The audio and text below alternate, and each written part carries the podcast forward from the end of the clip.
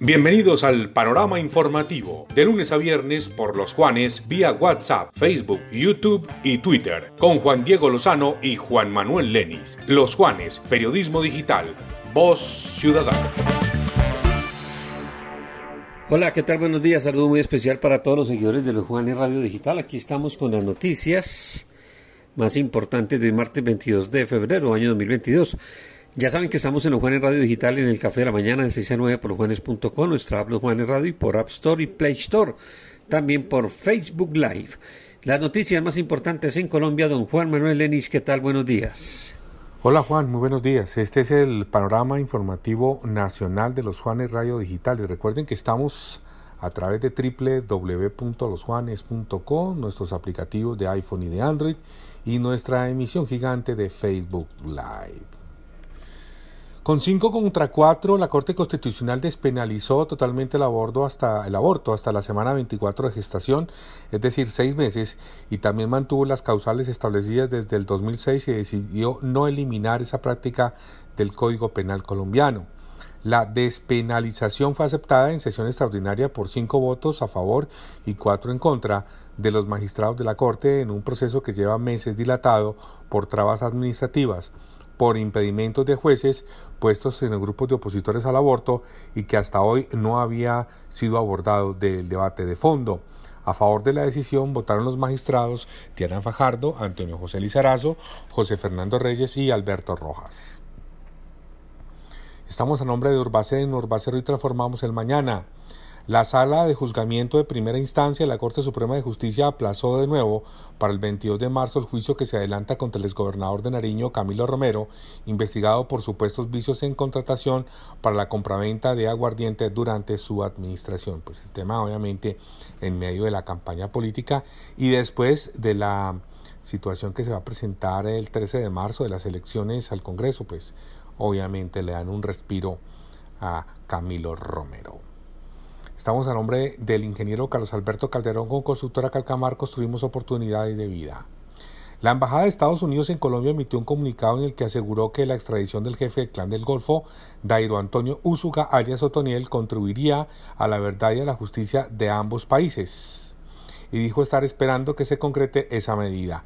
Esperamos en la decisión de la Corte Suprema de Justicia colombiana sobre la solicitud de extradición de Otoniel para que se enfrente, para que enfrente la justicia en los tribunales norteamericanos, dijo la oficina diplomática. Estamos a nombre de la Central Mayorista de Armenia, que ahora es un ecosistema de vivienda, un espacio donde David Plata trae grandes beneficios para toda la familia. Recuerden, Central Mayorista de Armenia, Mercar. El director de la DIGIN, Fernando Murillo, aseguró que Dairo Antonio Usuga, alias Otoniel, continúa en las instalaciones de la DIGIN bajo estrictas medidas de seguridad para evitar una posible fuga.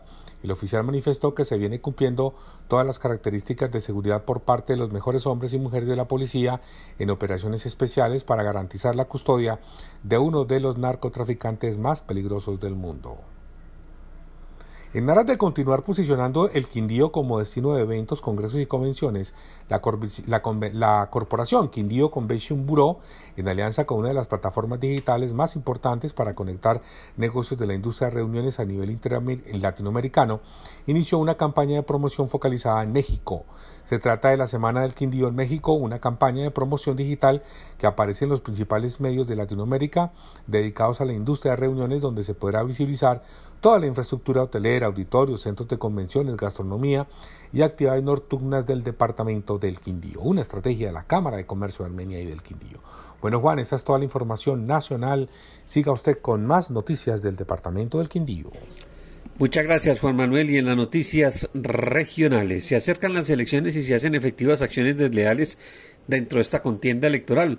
En las últimas horas se difundió un comunicado firmado supuestamente por Luz Piedad Valencia Franco anunciando apoyos políticos, hecho que fue desmentido minutos después. La Corporación Autónoma Regional del Quindío lanzó una voz de alerta por el aumento de casos de zorros perrunos atropellados en diferentes vías del departamento del Quindío. Es muy dramática la, situación. El fenómeno de habitantes de calle eh, que hacen eh, las veces de reguladores de tránsito va en aumento y se reporta este problema en el sector de la calle 26 entre carreras 15 y 16, todo registrado en video. Estamos con la Universidad Empresarial Alexander von Humboldt, una institución quindiana comprometida con la educación de alta calidad. Ya saben, ingeniería civil y veterinaria, las dos últimas o los dos últimos programas nuevos de la Universidad Empresarial. Varios accidentes de tránsito se han presentado en la vía al frente de la antigua estación del ferrocarril sentido norte-sur, por los huecos que se encuentran en la zona y que no están señalizados debidamente huecos de unas obras inconclusas. El gobierno del Quindío va a ratificar en la Feria de Anato esta semana su intención de reforzar la estrategia de promocionar el destino turístico del Quindío como producto de alto nivel a, nivel nacional e internacional. La empresa Proyecta, adscrita al gobierno departamental, inició el contrato interadministrativo, interadministrativo, perdón, en cooperación con el DPS para la ejecución de varias obras en diferentes departamentos de Colombia. Estamos también con Territorio Rodicio, el mejor concepto de Rodicio en todo el occidente colombiano. Una excelente atención en un mágico lugar. Kilómetro 3, vía Pereira. El secretario de Planeación del Quindío, Luis Alberto Rincón Quintero, cuantificó ante el Consejo Municipal de Pijao en unos 46 mil millones de pesos los proyectos de inversión que se están ejecutando en esa localidad para todos estos cuatro años. Bueno, que ya faltan dos, ¿no? 24 docentes de Armenia aceptaron la invitación para participar del curso de taller en braille ofertado por la Secretaría de Educación Municipal con el fin de promover la educación eh, incluyente. A todos, muchas gracias por la atención. Nos escuchamos en los Juanes Radio y Televisión Digital en el Café de la Mañana. Un fuerte abrazo, que tengan un excelente martes.